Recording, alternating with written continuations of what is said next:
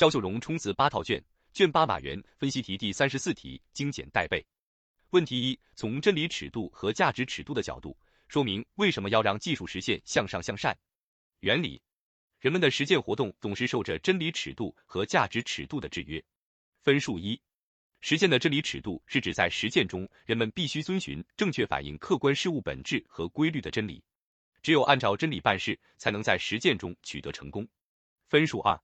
实践的价值尺度是指在实践中，人们都是按照自己的尺度和需要去认识世界和改造世界。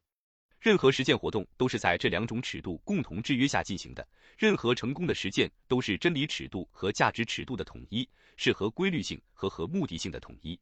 总结点题：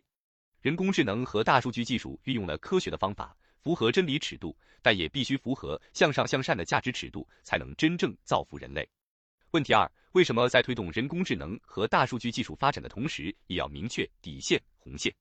原理：科学技术革命推动生产方式、生活方式、思维方式的变革，推动了社会进步，对社会发展有巨大的推动作用。分数一：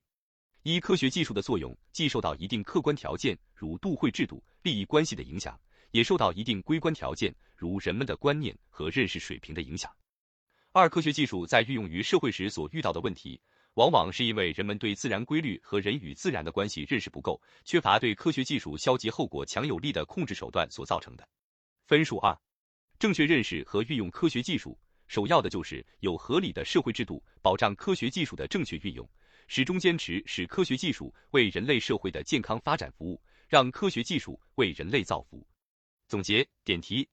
因此，在推动人工智能和大数据技术发展的同时，也要明确底线红线。